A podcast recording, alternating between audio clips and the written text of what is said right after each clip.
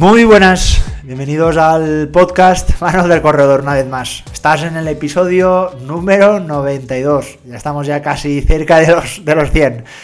Bueno, eh, episodio número 92, episodio dedicado al maratón. Eh, bueno, como ya sabíais y como ya os había adelantado en anteriores episodios, este episodio, bueno, va a ser un poco personal. Os voy a explicar cómo, cómo me ha ido, cómo a, explicar todas esas sensaciones, experiencias, eh, todo lo que creo que he hecho bien, todo lo que creo que he hecho mal. Vamos, voy a intentar ser lo más sincero para que anotes ¿no? todos esos consejos eh, para el día de mañana si quieres hacer un maratón o simplemente porque quieres aprender ¿no? a, mejorar en, en tus entrenamientos. Bueno, primero que todo, eh, muchas gracias por todo este, este cariño, este apoyo que he recibido en eh, tanto los días previos como, bueno, pues en estos, en estos días posteriores al, maratón. Te tengo que decir que ahora estoy aquí sentado, tengo aquí la, estufa a mi lado porque hace un poco de, frío, pero te puedo asegurar que tengo las piernas totalmente rotas.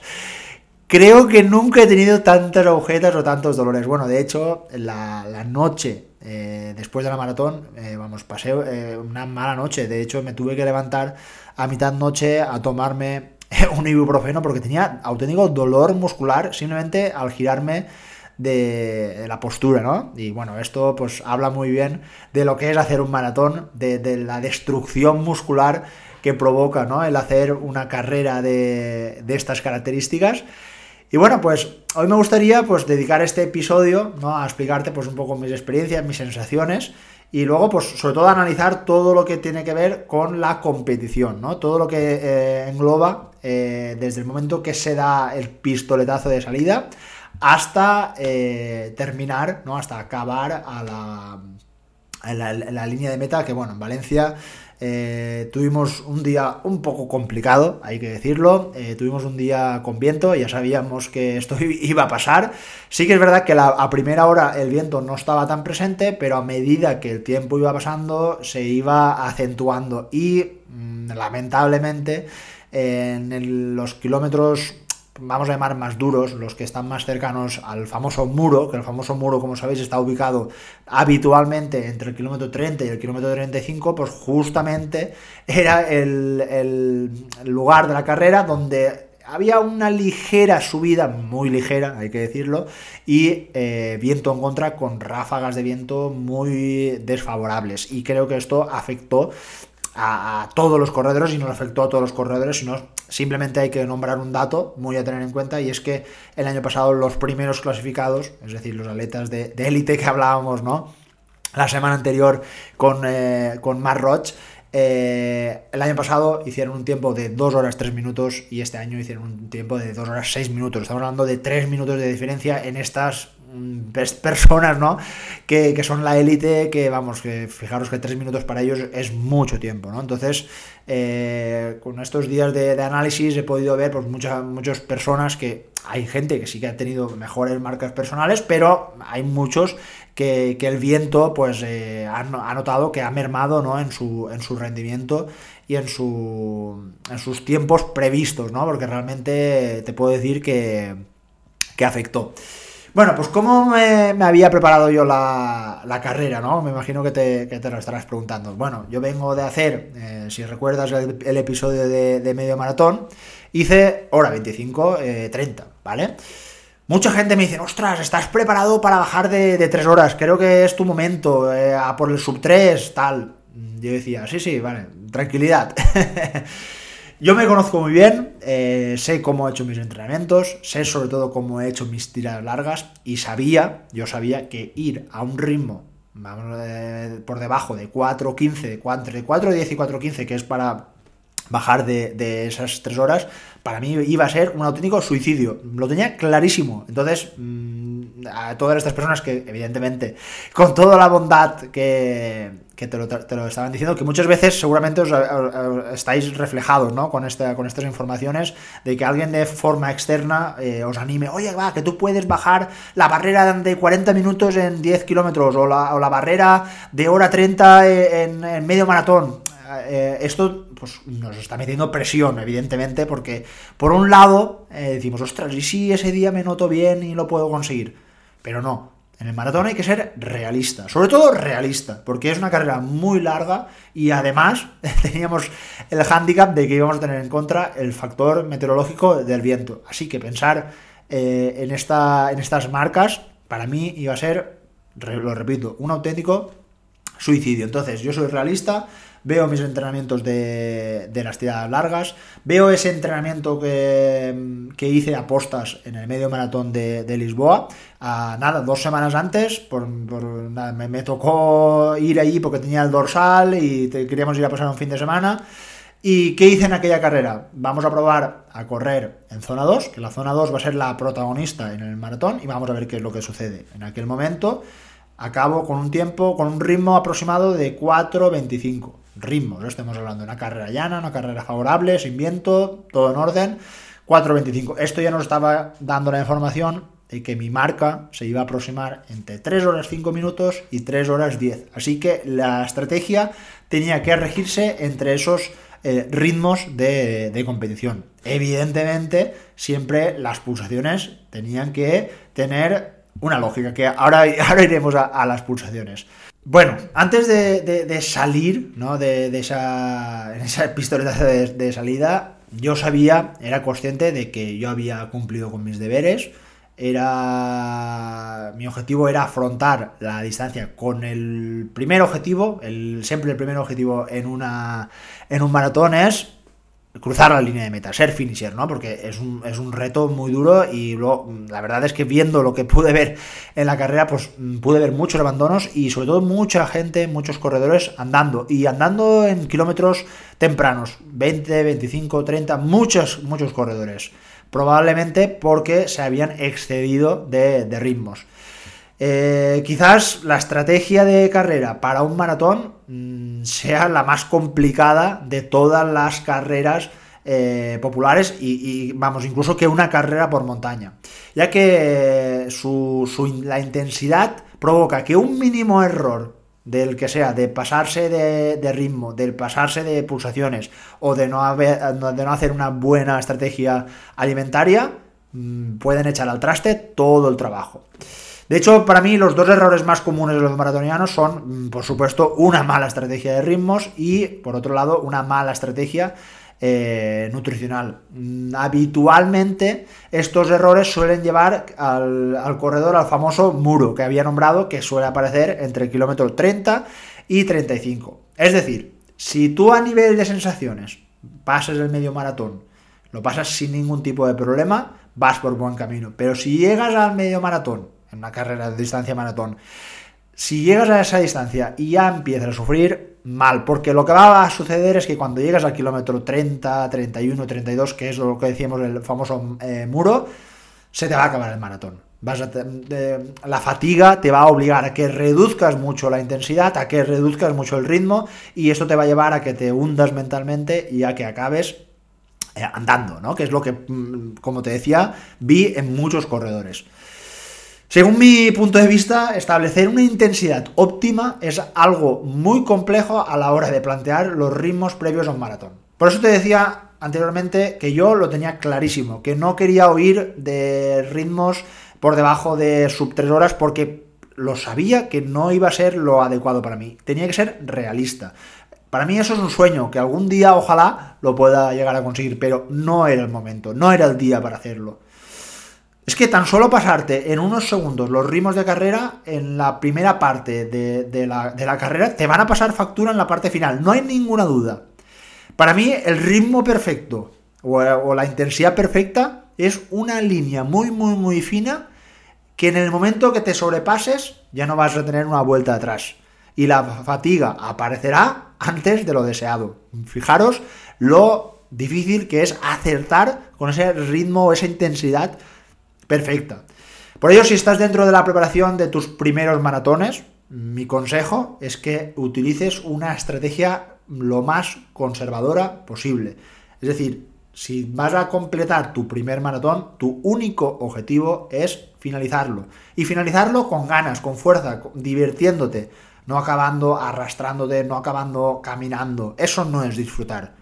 Disfrutar es acabar el último kilómetro en progresión, acabando con ganas, sprintando incluso, ¿por qué no? Porque has hecho, lo has hecho bien durante los primeros 41 kilómetros. Esto es realmente es muy difícil. Y es un poco la, percepción ¿no? que veo muchas veces en ese tipo de, carreras, ya que los que normalmente, me, me, incluyo, llevamos un ritmo muy regular, desde que arrancamos la carrera hasta el final, vamos, es que no paro de adelantar gente. Y no es que yo lo esté haciendo bien, porque mi ritmo es muy constante. Es que mm, veo que muchos corredores hacen una mala elección de, de sus ritmos.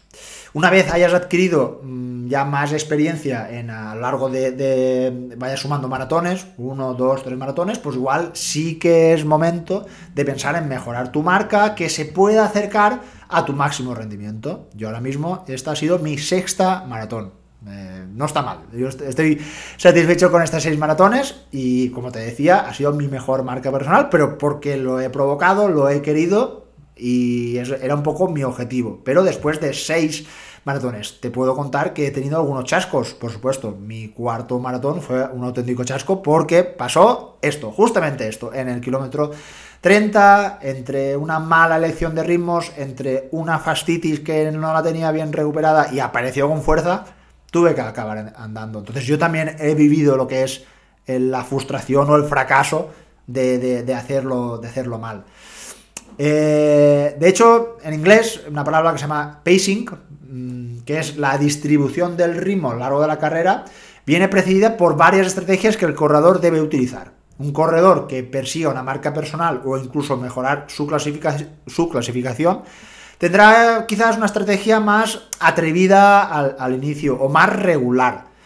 Si la comparamos con un corredor que tenga simplemente el objetivo de acabar, eh, este pacing que decimos, esta distribución del ritmo, deberá de ser más progresiva, es decir, de más lento a más rápido, ¿vale? Fijaros un poco las diferencias. Como esto, repito, es muy fácil de decirlo, pero muy difícil de, hacer. Por eso, lo más recomendable sería moverse en intensidades lo más regulares posibles, donde no haya Subidas y bajadas de ritmos muy excesivas. Eh, si tienes una idea de un ritmo objetivo, este no debería, de no debería de sobrepasarse en más de 10 segundos, ni por arriba ni por abajo. Así que una buena estrategia es hacer, es hacer una carrera lo más regular o progresiva de menos a más. Eh, por ejemplo, si tu idea es hacer una carrera en torno a 3 horas y media, pues igual los primeros kilómetros sería empezar a un ritmo en torno a los 5 minutos 5.05 y a la parte central de la carrera, eh, pues estar siempre por debajo de esos valores de 5 minutos al kilómetro, entre 4.58, 4.56, 4.55. Como veis, muy, muy, muy, muy regular, que no haya prácticamente ningún tipo de oscilación entre este tipo de, intensidades.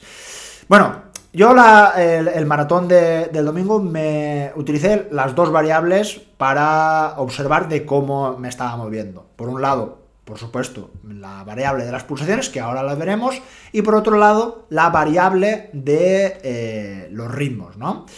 En este caso, yo lo que hice, eh, porque para mí fue, es una muy buena estrategia mental que ya he hecho en algunas carreras por montaña y en esta ocasión utilicé la, una estrategia que para, la verdad que para mi mente me funcionó muy bien de dividirme la carrera en tramos de 5 kilómetros. Me había quitado el autolap del reloj. El autolap sabéis que normalmente o habitualmente que viene ya de, fábrica suele marcar cada kilómetro, ¿no? el ritmo de, cada paso por kilómetros. Bueno, pues yo me lo había quitado y cuando pasaba por el kilómetro 5, 10, 15, ¿no? Así sucesivamente del, maratón, le daba al y ahí me iba a dar una información. Mi objetivo era claro. Mi objetivo era que me tenía que mover entre eh, tiempos, ¿vale? Tiempos de entre 22 y 23 minutos. Un 22-30 iba a ser perfecto. Y te estarás preguntando, vale, ¿y cómo, cómo te fue esa estrategia? Claro, pues aquí la tengo eh, aquí presente. Si quieres, lo puedes ver en mi perfil de, de, Strava, que lo tengo ahí todo, todo subido. Y te, digo, primeros 5 kilómetros, 22.30, clavado, a lo que, lo que había pensado. Segundos 5 kilómetros, 22.11, estamos dentro de, ese, de ese baremo. Tercer tramo, entre el 10 y el 15, 22.09, ritmo de 4.24. Como veis, el primero había sido 4.27, este 4.24. Eh, cuarto tramo, entre el kilómetro 15 y el kilómetro 20. Aquí hay que decir algo a tener en cuenta, porque fue el tramo más rápido sin, vamos, sin ningún tipo de diferencia. 21 minutos 44 segundos. Mm, quizás algo rápido, porque si habíamos dicho de 22 a 23, esto igual sí que podría llegar a afectarnos en el rendimiento. 4.19 de ritmo, pero también tengo que decir que era un tramo donde la pendiente era un poquito negativa, es decir, un tramo un poquito más en descenso, y era un tramo donde el viento normalmente soplaba a favor, a favor del ritmo. Algo que también sucedía en el, entre el kilómetro 20 y el kilómetro 25, que fue un ritmo muy parecido, 21.54 a 4.20, ¿vale? Vale, llegamos al kilómetro 25. Aquí la cosa empieza a ponerse más seria, porque eh, dos cosas a tener en cuenta. Aparece la fatiga, normal, y aparece eh, también, pues, evidentemente ese viento desfavorable que sabía que iba a estar muy muy presente, sobre todo a partir del kilómetro 25 y sobre todo hasta el kilómetro 35-36. Y efectivamente así fue. Kilómetro 25 al 30, 22.08. Mantenemos ese ritmo estable, la verdad, 4.23, lo que queríamos. Pero ya nos vamos a los kilómetros, para mí, los más importantes del maratón, los que van a, generar ese, ese objetivo final y realmente pues fueron, mm, vamos, ya te lo digo, los kilómetros más complicados con eh, una pendiente positiva, es decir, estábamos subiendo, viento, viento totalmente desfavorable, con algunas rachas de viento que incluso nos tambaleaban, vamos, momentos complicados. Bueno, pues fue justo el, tramo más lento de la carrera, 22-49, lo conseguí salvar y no me fui a más de 23 eh, eh, minutos.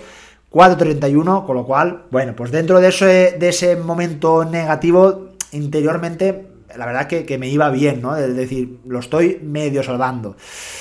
35 al 40, en principio es un tramo favorable, es un tramo que teníamos viento a favor, es un tramo con pendiente algo más negativa, pero ¿qué sucedía? En el tramo anterior había quemado mucha, mucha energía Así que mi idea inicial era que este fuera uno de los tramos más rápidos de la carrera. Y este fue un poco el... El no acabar con tanta tanta alegría, ¿no? Como me hubiera gustado. Y fue pues un tramo muy parecido, eh, 22-45, a un ritmo de 4.30 y poquito.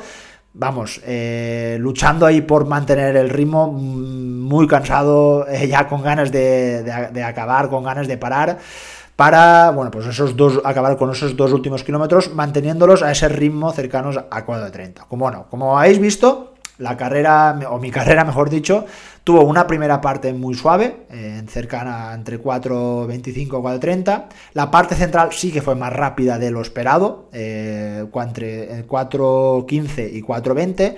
Y la última parte un poco más lenta de lo, lo establecido, que fue entre 4 30 y 4.35 en algunos momentos, ¿vale?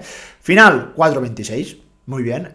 Eh, tiempo, 3 horas 8 minutos. Estamos dentro de lo que nos habíamos propuesto, así que contento, satisfecho, hemos, objetivo, hemos conseguido ¿no? el, objetivo que nos habíamos eh, marcado.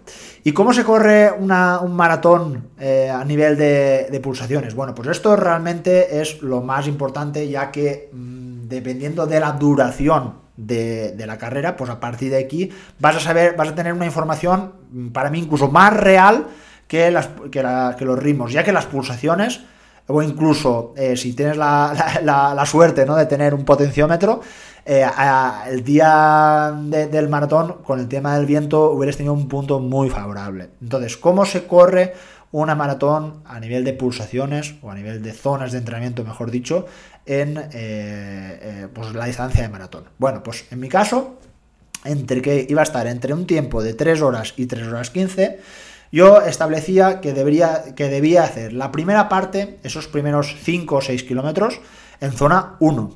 La parte central la parte central, es decir, desde el kilómetro, como te había dicho, 5, 6, 7, hasta lo que llamamos o denominamos el famoso muro, que normalmente justamente en Valencia lo ubican en el kilómetro 32, aquí va a ser la parte de zona 2. Y desde el kilómetro 32-33 hasta el final iba a ser la zona 3. Repito, esto va a ser única y exclusivamente para los tiempos que estén entre 3 horas y 3 horas 15. Por ejemplo, si quieres hacer un tiempo de 4 horas, va a cambiar mucho. ¿Cómo va a ser? La zona 1 será, va a ser mucho más larga. ¿Por qué? Porque los tiempos van a ser mucho más largos. Pues por ejemplo, la zona 1 va a ser entre el kilómetro desde la salida hasta el kilómetro 12. La zona 2 va a ser desde el kilómetro 12 hasta el kilómetro 36. Y la zona 3 va a ser desde el 36 al 42. Eh, una persona que corra en, por debajo de dos horas y media, casi una persona de élite, pues fijaros, la zona 1 será al principio muy, muy rápida, entre el 0 y el 3. Luego, hasta el 26-27 eh, va a ser zona 2, incluso 28. Y luego, desde el 28 hasta el 42, hasta el final, la zona 3. ¿Por qué? Porque esta persona va a hacer esos 10 mm, kilómetros últimos que le van a ocupar tan solo 40 minutos, eh, tiempo suficiente para que lo pueda hacer en zona 3. Evidentemente, si tú vas a una estrategia de 4 horas, eh, lo lógico es que estés corriendo a ritmos cercanos a 6 minutos del kilómetro, entonces lo tengas que guardar a la parte final del kilometraje. Estamos hablando de 35, 36 eh, kilómetros. ¿Vale? Un poco para que te sitúes. A partir de aquí, pues ya te puedes ir eh, guiando a nivel de la estrategia, a nivel de pulsaciones.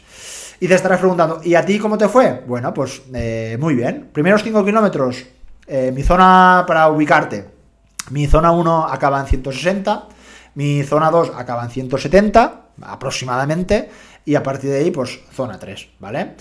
Eh, primeros 5 kilómetros, 158 pulsaciones, zona 1, perfecta, perfectamente ubicada.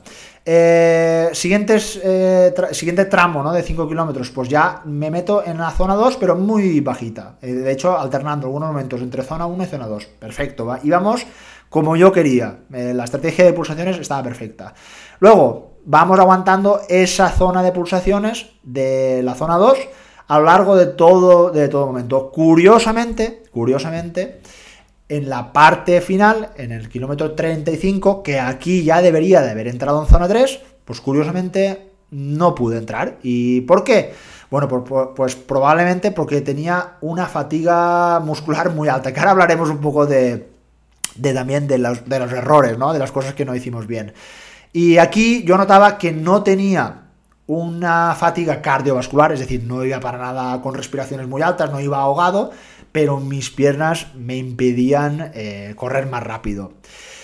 En los últimos 4 kilómetros, eh, con un esfuerzo titánico, vamos a llamarlo así, para intentar continuar con ese ritmo de carrera, pues en este momento sí que entro en zona 3 y esos últimos 4 o 5 kilómetros entraron en zona 3. Así que eh, aquí, por lo que puedo yo observar, no hubo un limitante cardiovascular, sino que hubo un limitante totalmente muscular.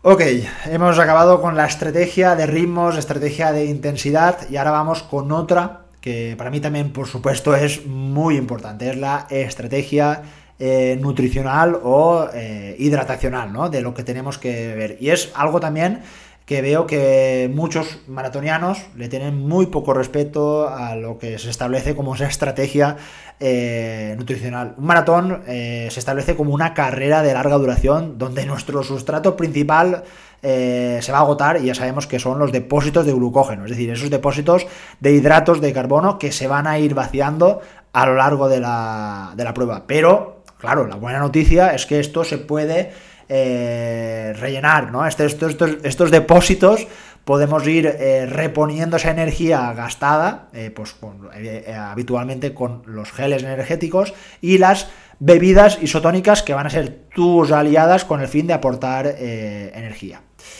¿Cuántos geles me debo tomar? Bueno, pues esto puede ser una duda ¿no? que cualquier corredor se debería de plantear antes de la salida. Y los, los nutricionistas deportivos, como hablamos con el episodio con, Ana Grifols, nos dicen que en esfuerzos intensos eh, superiores a dos horas, o sea, básicamente todos los que corremos un maratón, eh, deberíamos de consumir entre un mínimo, un mínimo, ¿eh? de 40 gramos eh, por, de hidratos de carbono por cada hora, estableciéndose estrategias mm, más, vamos a llamarle más recomendables por encima de 50-60 o en personas que ya estén muy entrenadas como por ejemplo atletas de élite que se establecen valores de incluso 100 a 120 gramos eh, por hora. Esto ya no es tan habitual. Pero vamos a, hablar de esos valores de 60 gramos, de esos 60 hidratos eh, de carbono por, por hora. ¿Y cuál fue mi estrategia? Bueno, pues yo tenía claro que para llegar a esos valores de entre 50 y 60 gramos de hidratos de carbono por hora, tenía que ir a una estrategia de 5 geles, ¿vale? Entonces yo como más o menos iba todo bien, los tiempos de paso más o menos iban a coincidir con lo que yo tenía pensado, utilicé una estrategia de por kilómetros, porque para mí también me iba, a, me iba a venir muy bien para trabajarlo a nivel de mente, es decir, cómo me podía dividir eh, la carrera en tramos, donde en esos tramos tenía como varios objetivos, ¿no? Entonces, eh, eh, pensé en la estrategia de un gel en el kilómetro 8, otro en el 16, otro en el 24, otro en el 31 y otro entre el 35 y el 36 aproximadamente. ¿Vale? Entonces así lo hice. Entonces, ¿por qué te digo lo de del trabajo mental? Porque mi, objetivo cada vez que llegaba a ese, a ese rango de 5 kilómetros era pensar qué era lo que tenía que hacer en ese, en ese fragmento de 5 kilómetros. Por ejemplo, yo llegaba al kilómetro 5 y cuando llegaba al kilómetro 5 le daba al botón lap y me parecía, vale, 22.30, perfecto, vale, vamos hasta el al siguiente tramo.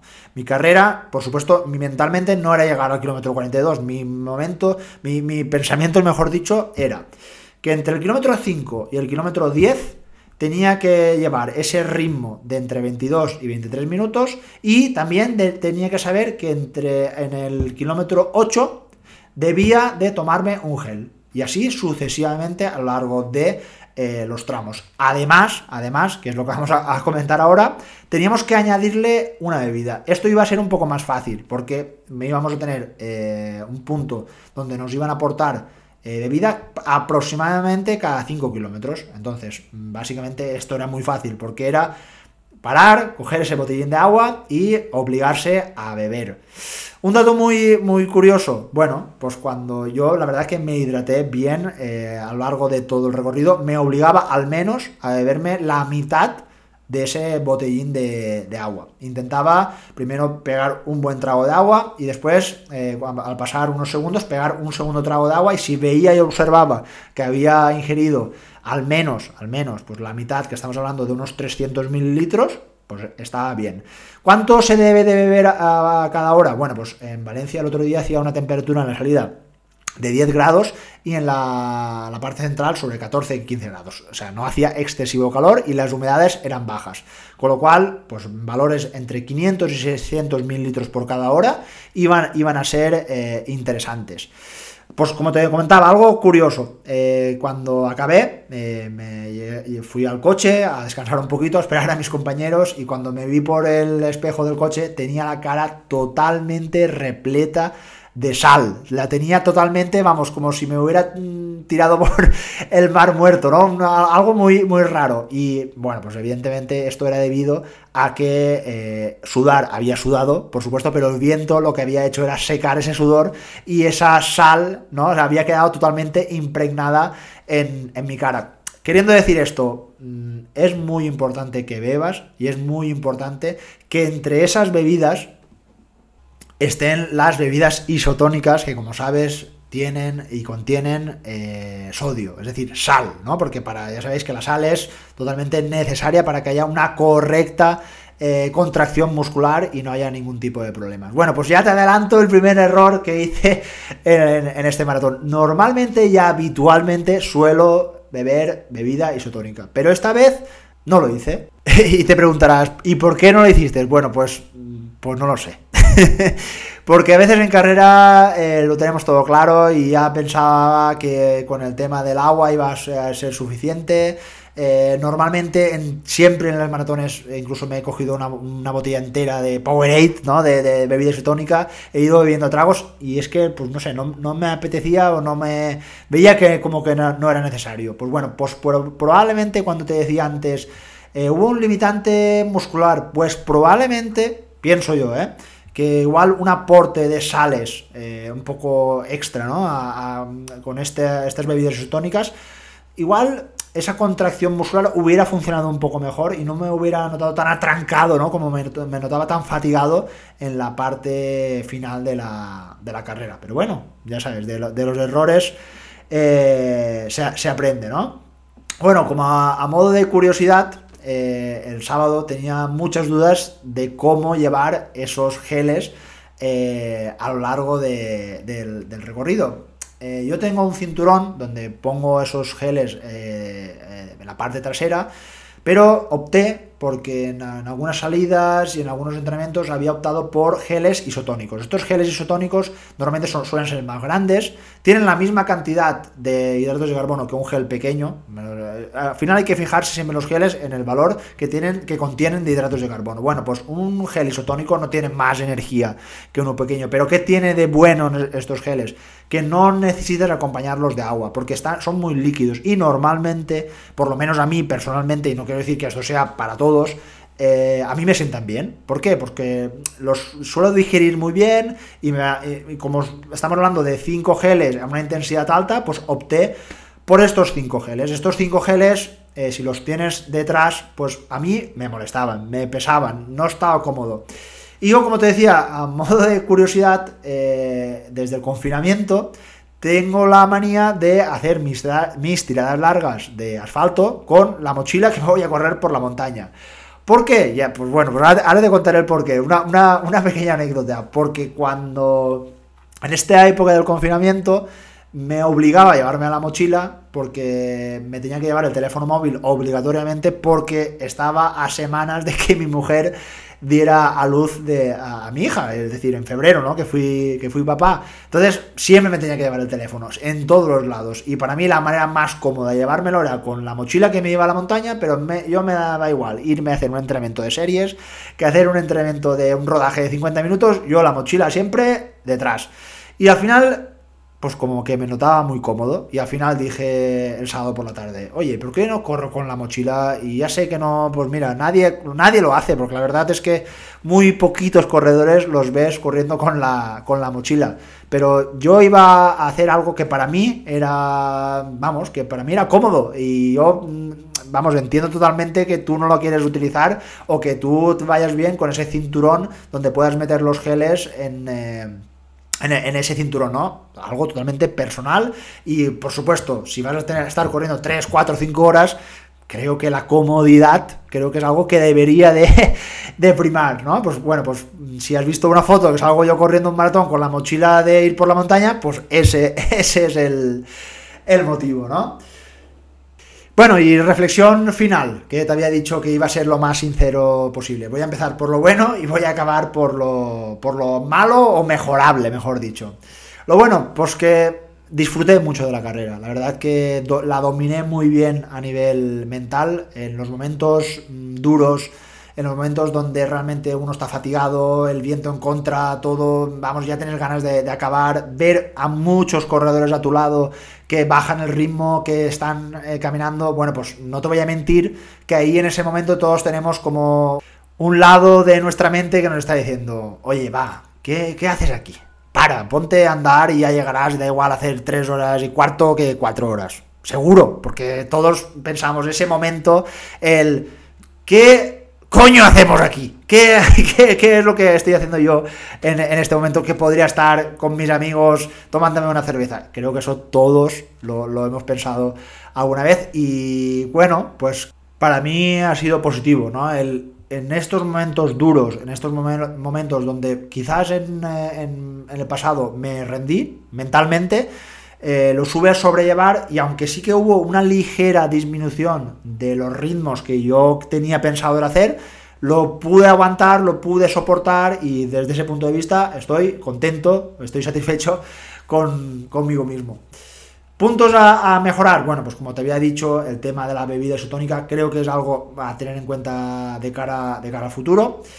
Eh, también tengo que decirte que creo que no hice una buena elección con el calzado. Eh, opté por un modelo que me había ido muy bien en los entrenamientos, eh, un modelo que me había ido muy bien en la media maratón, evidentemente, pero noté como con el paso del tiempo es una zapatilla dura, es una zapatilla más llamada voladora, por decirlo así, y probablemente esto castigó a mi musculatura en la parte final e hizo que disminuyera mi, mi, rendimiento en la parte final. Así que creo que es algo que debería de tener mucho más en cuenta pues cuando volvamos ¿no? a participar en una carrera de estas de estas características. Y eh, tercer punto, a modo preventivo, tengo que confesarte que mi entrenamiento de fuerza no fue el más correcto en, los últimos meses, porque la verdad que en verano sí que le metí mucha caña, pero sí que te tengo que ser sincero que para ese camino a la perfección, bueno, pues si normalmente me había propuesto hacer unas dos sesiones a la semana,